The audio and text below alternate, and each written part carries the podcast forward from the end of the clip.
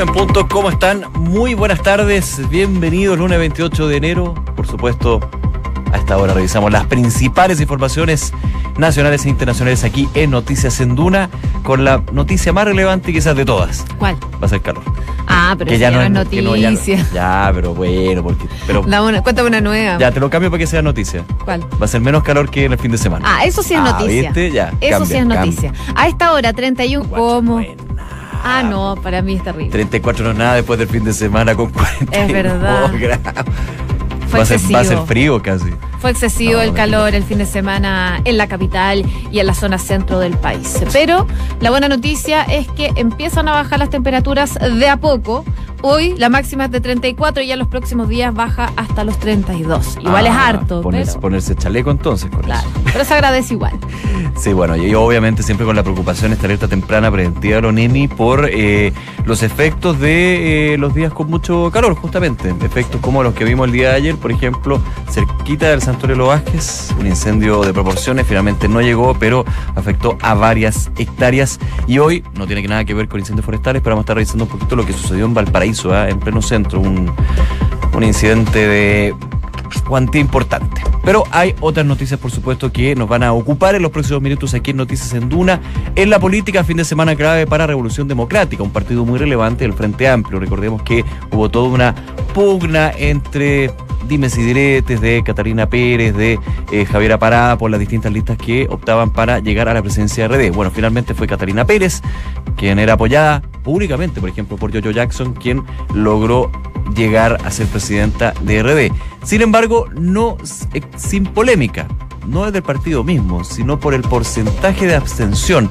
92% de abstención tuvo esa elección electrónica y ya partidos oficialistas están aprovechando ese dato para decir, "Mm, aquí no van a tener que votar por Twitter la próxima vez, dicen ellos. Vamos a estar conversando un poquito de la polémica política del día de hoy aquí en Noticias. Y en temas ciudadanos hay problemas en el metro. Informaron que hay algunas estaciones de la línea 1 que se encuentran sin servicio temporalmente por una persona en las vías. Es la información de último minuto que estamos conociendo. Es por ello que el servicio del tren subterráneo solo está disponible entre San Pablo, Baquedano y Escuela Militar Los Dominicos, según informa hasta ahora Metro de Santiago a través de su cuenta de Twitter. Vamos a estar actualizando, pero lo que se sabe hasta el momento es que tampoco están en funcionamiento las estaciones que se encuentran entre Salvador y Alcántara, por lo que las combinaciones con la línea 4 en toda la y la línea 6 en Los Leones no están operativas. Así Les vamos a es. estar contando más informaciones al respecto en los próximos minutos. Una prueba de fuego para el metro y no solamente el metro, sino el Transantiago en una hora que hay muchísima gente que se va moviendo y todavía Santiago tiene hartas personas que todavía no se van de vacaciones. Ojo con eso. Oye, entre otras noticias, eh, hay temas con respecto a admisión justa, no solamente desde el Congreso, sino desde el mismo Ministerio de Educación, porque trabajadores de esa cartera eh, arremetieron contra el proyecto Admisión Justa. Que recordemos ya se estaría retomando al parecer en marzo. Bueno, claramente, pues ya en febrero hay receso El legislativo. jueves parte del receso legislativo. El jueves parte toda Sí, la pues. razón. Pues, a ver, estamos en la última nada. estamos en la última semana de enero, pues se me olvidó. Ah, Ya, un punto. Ya, entonces en marzo se ve todo. a la no vuelta. Bueno, pero los funcionarios eh, del Ministerio de Educación eh, llamaron al presidente Piñera a rectificar de forma urgente el rumbo que su administración está dando a la educación. Así que desde las propias eh, oficinas del Mineduc, ahí hay visiones contrarias a lo que es la propuesta de la ministra Marcela Cuyos y también el presidente de la República, Sebastián Piñera.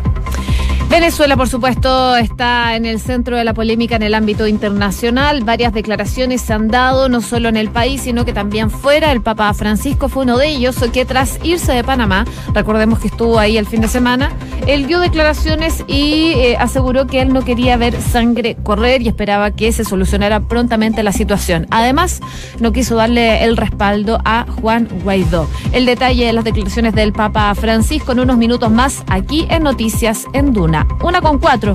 Partimos y lo hacemos con los titulares. Diputados de Revolución Democrática calificaron a la baja participación de militantes en las elecciones internas del partido como un fracaso que les baja la moral. Miguel Crispe y Pablo Vidal realizaron una dura autocrítica luego que en la instancia votaran poco más de 3.000 personas de un padrón de 42.000 votantes.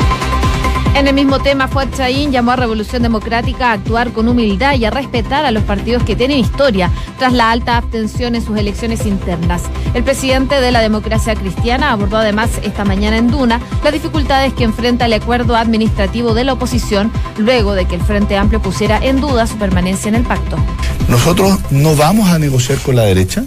Nosotros esperamos que eh, Gabriel Silver resulte elegido presidente de la Cámara de Diputados con los votos de la oposición.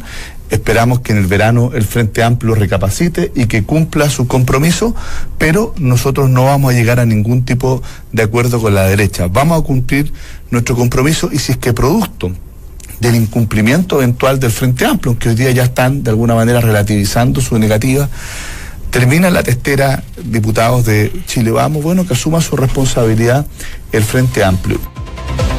Y en otras noticias, esta mañana el ministro de Economía, José Ramón Valente, lanzó junto al vicepresidente de Corfo, Sebastián Sichel, el proyecto Digitaliza tu Pyme. El programa tiene como meta llegar a emprendedores de todo el país y entrega herramientas para que las empresas de menor tamaño mejoren su productividad utilizando las tecnologías digitales. Los trabajadores del Ministerio de Educación arremetieron en contra del proyecto Admisión Justa.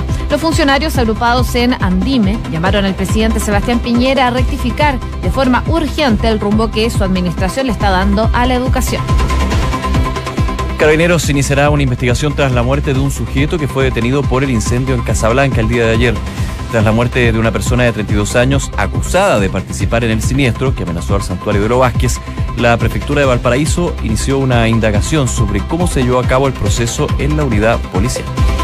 Un incendio estructural está afectando una casona ubicada en Valparaíso, específicamente en la intersección de la calle Canciani con Avenida Independencia. Diez compañías de bomberos han acudido al lugar para combatir las llamas y existe riesgo de que el siniestro se propague a otros inmuebles cercanos. Según información preliminar, al menos tres bomberos han resultado lesionados producto del hecho, quienes habrían sido trasladados a un recinto asistencial cercano. El alcalde de Valparaíso, Jorge Chap, dio declaraciones al respecto. Estaría en algunas familias migrantes, particularmente haitianos, con los cuales ya hemos tomado contacto en nuestra oficina de migraciones. ¿También eh, ellos? Están bien, ninguna persona que vivía sufrió algún tipo de lesión. el problema ahora es el trabajo para que puedan volver a la normalidad y eso es lo que vamos a hacer como municipalidad, acompañarlos en todo ese proceso. Había también, por lo que me dicen algunos turistas, que fueron... Eh, eh, fueron eh, en definitiva sacados todos oportunamente, por tanto no hay ningún, ningún problema o, daño de la perspectiva de las personas que haya que lamentar. Bueno, ya escuchábamos las declaraciones del alcalde de Valparaíso, Jorge Char, producto de este incendio, este enorme incendio que afectó a Valparaíso durante esta mañana. El siniestro ocurrió, como les decía, en estas intersecciones de calle Independencia con Canciani y destruyó una antigua construcción de tres pisos y en su primer nivel esta, este lugar albergaba varios locales comerciales. La mayoría de ellos eran talleres mecánicos, eh, mientras que eh, las plantas de arriba, la segunda y la tercera planta, eran eh, residencias, habitaba gente, principalmente familias migrantes que se vieron afectadas producto de este incendio. El inmueble debió ser rápidamente evacuado, por supuesto, lo que evitó que hubiesen habitantes del sector lesionados. No obstante, la intensidad de las llamas provocó que el techo y la parte del edificio colapsaran. Como decía el alcalde Jorge Charp, en total cinco voluntarios de bomberos resultaron lesionados, uno de ellos tras caer de un segundo piso y el resto por el desprendimiento de este inmueble. Así que lamentable la situación que ocurre en Valparaíso. Vamos a estar muy atentos a cómo avance esta situación y también al incendio forestal que se registró en Casablanca, llamado Lo Claro, lo, comentábamos, una persona, un sospechoso de haber iniciado este incendio que se acercó bastante al santuario Lo Ayer en la tarde estuvo muy complicada la situación, sin embargo logró ser controlado en su minuto, pero que eh, termina muerto, un ataque al corazón. Entonces, obviamente se abre otra arista acá. ¿Qué pasó con la detención? ¿Qué pasó cuando fue llevado al centro policial? Obviamente ya cambia desde el incendio mismo a eh, el resultado de muerte que terminó con esta persona. Oye, yo quiero ir rápidamente con un tema que evidentemente también está haciendo noticia, no hoy, sino que desde hace varios días, cuando eh, conocimos esta denuncia por abusos que se da contra la figura de Renato Poblete. Recordemos, sacerdote jesuita, muerto ya, que fue capellán del Hogar de Cristo, sí, claro, y que evidentemente también suma un problema para los jesuitas. Bueno, rápidamente señalar que el día de hoy ya la Compañía de Jesús confirmó que habrían otras denuncias contra Renato Poblete y se abren varios frentes. Primero, la investigación que se tiene que dar desde el punto de vista canónico, porque recordemos, al estar muerto Renato Poletti, evidentemente no se podría llevar a algo más eh, judicial. Sin embargo, si se llegara a demostrar, y estoy haciendo una incondicional, si se llegara a demostrar que hubo encubrimiento, como ha pasado en otros casos, donde ha habido abuso sexual de poder o conciencia en la Iglesia Católica chilena, claro, ahí ya es otro tema. Por ahora, nada. Conocimos la identidad de la denunciante, la primera denunciante al parecer, Marcela Aranda, eh, eh, académica de teología de la Universidad Católica, quien una entrevista al Mercurio, claro, no da detalles, no va al fondo del asunto porque dice primero tengo que entregar los detalles a la Compañía de Jesús y al juicio canónico que se va a desarrollar. Pero es un tema bien complicado, de hecho abre otra arista, muchos se preguntan, ¿el Parque Fluvial Renato Poblete tendrá que cambiar de nombre? La, la eh, alcaldesa de Quinta Normal ya lo plantea. Claro, se abre la posibilidad. Yo creo que paño frío, hay que ver primero qué pasa con la investigación. Obviamente aquí hay una denunciante, pueden haber otros denunciantes, pero tiene que haber un proceso para efectivamente ver si es verdad o no. No quiero decir que sea mentira lo que dicen, pero efectivamente hay que ver cuál es el trasfondo también de este asunto, porque sabemos que en este tipo de hechos, cuando está la honra de las personas entre medio, claro, uno puede tomar un juicio inmediatamente, puede tomar una defensa y una acusación contra otros, pero hay un proceso que hay que hacer para efectivamente ver qué es lo que sucede. Complicada la situación de la compañía de Jesús, no solamente por Renato Poblete, sino también por otras denuncias que, por ejemplo, llegaron a el ex provincial anterior a Cristian del Campo y que evidentemente nos tienen atentos y estamos conversando y eh, actualizando aquí en. Oye, en cuanto, solo unos minutos en cuanto al parque, al cambio de nombre, la alcaldesa Carmen Gloria Fernández dijo que, eh, claro, lo que ha pasado, las denuncias ameritan esta idea de ver la posibilidad de cambiar el nombre del parque. Dice que desgraciadamente estas denuncias empañan el nombre pero bueno, queda un proceso bastante largo judicial que tiene que determinar eh, las responsabilidades del padre Poblete que eh, falleció el año 2010. Así que vamos a estar atentos a esa situación. Una de la tarde con 12 minutos, vamos al tema de la política. El fin de semana también, en los últimos días, marcado por las elecciones internas en Revolución Democrática, uno de los referentes del Frente Amplio y que termina con Catalina Pérez ganando las elecciones. Sin embargo, se ha abierto una crítica hacia este partido de Frente Amplio, principalmente desde el oficialismo, por el bajo número de votantes. A ver, del total de habilitados para votar en RD eran más de 42 mil. Finalmente fueron un poco más de 2.000, es decir, una abstención de 92%, votó un 7%. Poco más de 3.000. Poco más de 3.000, cierto. Eh, ahí solamente votó un 7% de los habilitados para el sufragio. Hay críticas, vamos a estar conversando de eso junto a el eh, diputado Juan Antonio Coloma a esta hora. Diputado, ¿cómo está? Muy buenas tardes, gracias por atender nuestro llamado. Hola, ¿cómo están? Muy buenas tardes a los dos. Y efectivamente, tal como tú señalabas, eh, quienes durante tanto tiempo han eh, pregonado la participación, el trabajo con las bases, hoy día se encuentran quizás con la realidad y es eh, esta votación, este fracaso, este verdadero fracaso que tuvo la elección de Revolución Democrática, donde no fue capaz de congregar ni al 10% de sus militantes en circunstancias que son el partido más organizado supuestamente de todo el Frente Amplio. Diputado, usted fue bastante crítico y dijo que es un partido virtual con escasa convocatoria y la nueva presidenta va a tener que dirigir esta colectividad a través de Twitter. ¿Por qué, por qué esas declaraciones? ¿Por qué a través de Twitter? A ver, dos cosas. Primero, porque eh, todos hemos visto que muchas veces los que se dedican a, dar lecciones de, democracia, de participación, de trabajo con las bases, son a través de ese, esa herramienta, de esa red social. Pero aquí yo quiero decir que esto, las críticas no han venido solamente desde el oficialismo, como señalaban ustedes. Aquí también han habido críticas directas desde el mismo eh, Revolución Democrática, el diputado Crispi, el diputado Vidal. Claro, pero más, autocrítica, no han dicho que tienen que, no, no dicen que el partido está en eh, una hecatombe. No, pero dicen que es un fracaso. Bueno, pero eh, claro, desde la baja la moral. Claro. O sea, claro, uno, uno dice que baja la moral y, tengo entendido que el diputado Vidal eh, señala esto como un fracaso. Y yo siento que eso es lo que es, y esto también nos tiene que llevar a pensar en la forma a través de los cuales los distintos partidos políticos eh, funcionan y cómo también obtienen la firma. Obviamente, eh, el proceso de recolección de firmas de especialmente de Revolución Democrática se dio en torno a la campaña de Beatriz Sánchez.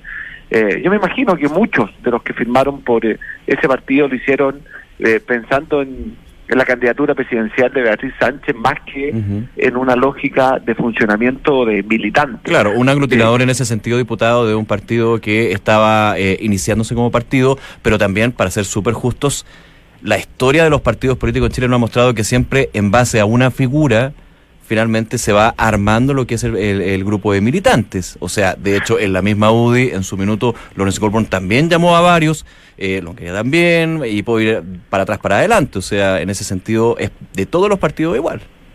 No, porque eh, lo, que yo, lo que yo creo que aquí se dio un proceso para todos los partidos, que fue el proceso de refichaje o de reinscripción ante el CERVEL. eh, los militantes de la UDI, prácticamente el 90% de los, de los militantes son nuevos militantes. Eh, por lo tanto, aquí en general, y esto ocurrió bastante en todos los partidos ya inscritos, aquí todos los partidos partimos con un padrón prácticamente nuevo. Y mientras en la UDI, mi partido, o en Renovación Nacional también, eh, la participación superaba el, el 30%, que es una cifra eh, rescatable, importante, los que se han dedicado a pregonar respecto al funcionamiento de la democracia han sido ellos. Entonces, y esto se hace además en una lógica distinta, en un sistema donde podían votar eh, por teléfono desde la casa y durante dos días. Mucho más, accesible, digamos. Mucho más fácil. Yo me he preguntado qué hubiese pasado si hubiese sido una elección eh, con papel y lápiz como son como lo, le hicimos nosotros, por ejemplo, como lo hizo Renovación de otros, otros, otros partidos. Yo siento que aquí hubiese sido realmente eh, un, fracaso. Y por eso yo me quiero, eh, quiero decir esta palabra también es la clave. Eh, no, esto no viene de nosotros, esto viene del mismo eh, partido, de la misma Revolución Democrática que se han cuestionado la forma en la cual obtuvieron sus militancias. Porque cuando uno quiere hacer partido político, eh, no basta, siento yo, con apelar a una figura determinada en un momento determinado para poder firmar o sacar adelante los militantes. Los partidos necesitamos de una estructura y de una organización interna. Y aquí estamos hablando del que es por lejos el partido más influyente en, eh, al interior del Frente Amplio, partiendo por la, por la cantidad de parlamentarios que tienen, eh, y que no son capaces de llevar a votar a, eh, a un número razonable de personas. Mira, la UDI solo en la región metropolitana votaron casi 5.000.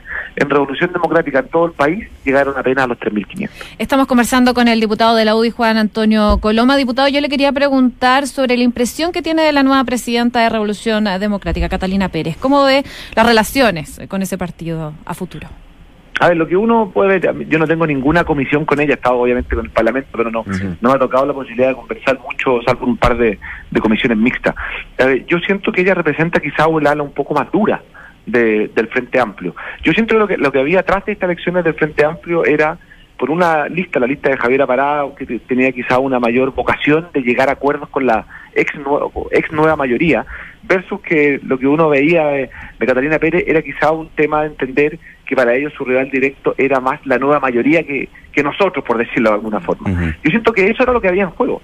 Eh, ella obviamente representa una tendencia un poco más dura. Eh, yo no estaba mucho con ella, pero la considero eh, una mujer inteligente, talentosa, pero que obviamente representa la parte más dura de, de Revolución Democrática y yo siento que también va a empezar a marcar lo que va a significar las negociaciones al interior de, de la oposición, porque obviamente cuando uno tiene mayor interés en pactar con la nueva mayoría que intentar atacar o ganarle a la nueva mayoría, es distinta la visión en la cual se enfrentan estos temas. Yo siento que vamos a tener quizás a, un, a una revolución democrática un poquito más más extremos, un poquito más duros o, más de izquierda que lo que hubiésemos tenido si ganaba la otra cantidad. Diputado, se nos acaba el tiempo, pero le quería preguntar por último cómo se ve el acuerdo por la presidencia de la Cámara de Diputados con eh, estas elecciones que se dan en Revolución Democrática. De hecho, hoy día en Hablemos en Off estuvo um, Fuachain, presidente de la ADC, que decía que no estaban las posibilidades abiertas para negociar con la derecha. ¿Qué posibilidades se ven para ese futuro que debería presidir Gabriel Silva. ¿Y si se le han acercado para preguntar o tantear de repente terreno? A ver, yo, siento que aquí esto es un problema de, de la izquierda. Ellos tienen que ver cómo son capaces de ponerse de acuerdo en algo tan evidente como poder tener eh, un acuerdo administrativo para, para la Cámara de Diputados. Ellos verán qué es lo que tienes que hacer. Ellos, este, este yo siento honestamente que es un problema de ellos, y es un problema de ellos por algo de fondo, porque es saber si están dispuestos a darle desde su punto de vista algún nivel de gobernabilidad a Chile. Cuando eh, aquí lo, que se ve es que hay una verdadera pataleta porque un par de parlamentarios votaron distinto a como ellos querían. Si eso es lo que hay de fondo, es una pataleta porque personas eh, eh, votaron en conciencia respecto del proyecto de ley de migraciones. Eso era, ojo, y la y lo que votaron era, de mi punto de vista, obviamente yo, yo voté a favor, pero bastante evidente, era la forma a través de la cual eh, se establecía el sistema de entrega de visas. Eh, y ellos querían que una persona pudiese entrar eh, a Chile como turista y aquí cambiar su estatus para poder obtener la nacionalidad, que es como funciona hoy día. ¿Pero no han habido acercamiento? No, yo, o sea, en lo personal que, eh, que yo conozca desde la UDI, no, eh, pero honestamente yo siento que esto es un tema que tienen que resolver ellos. Eh, ellos son los que están, los que no han sido capaces de ponerse de acuerdo en más de un año, los que a la primera están dispuestos a, a atacarse por los diarios, porque hemos visto declaraciones duras. Yo siento que aquí lo que está en juego también es si son capaces de dar algún pequeño sentido de gobernabilidad o si van a seguir atacándose entre ellos por la prensa. Bien. Diputado Colomas, nuevamente muchas gracias por atender nuestro llamado. Que esté muy bien. Igualmente, chao. Nos vemos, buenas tardes. Una de la tarde con 20 minutos. Ojo que eh, la entrevista a Fuad Chaín, presidente de la democracia cristiana, en Hablemos en Off, en Duna.cl, por supuesto, habla sobre eh, RD, las elecciones. De hecho, eh, se tiene una frase un poquito más dura, dice, a tener un poquito más de respeto por partidos que tienen una historia y que tienen una tremenda convicción militante. Así que sigue ahí la polémica por la alta abstención de las votaciones en RD. Y también en Duna.cl, Rodrigo Checopar, lo tuvimos en la mañana en habló Duna. contigo. Así, po. Y yo le dije, bueno, pero y el tema de la abstención, mire, que el resto se preocupe de sus cosas, no, no es tratar de de alguna manera justificar sus problemas con lo que le puede estar pasando en otro. Eso sí, hay que decirlo, Checopar no fue tan autocrítico como los diputados Crispy. A lo mejor era muy temprano en la mañana. Puede ser. No, no, encontró que. Bueno, pero son, son opiniones, son variadas y Sí. lógico, hay que estar. Escucha la entrevista, está, está interesante en ese sentido. Una con 21, vamos a Noticias del Mundo. El Papa Francisco eludió reconocer a Juan Guaidó como presidente y dijo que teme un derramamiento de sangre en Venezuela. En su vuelo de regreso al Vaticano tras su visita a Panamá, indicó que apoya a todo el pueblo venezolano, pero que apoyar a una de las partes sería una imprudencia pastoral y haría daño. La ONU pidió a Latinoamérica que rechace la violencia contra los venezolanos. El representante de las agencias de la ONU a cargo de la situación de inmigrantes y refugiados, Sergio Stein, alertó en una declaración sobre el riesgo que el racismo, misoginia y la xenofobia contra los ciudadanos de ese país se extiendan. Jair Bolsonaro ingresó a una nueva cirugía tras el atentado sufrido en septiembre pasado. El presidente brasileño fue sometido a un procedimiento para reconectar sus intestinos y deberá mantener 48 horas de reposo mientras su gabinete se encarga de mm, enfrentar el desastre de Minas Gerais, donde al menos 58 personas han muerto.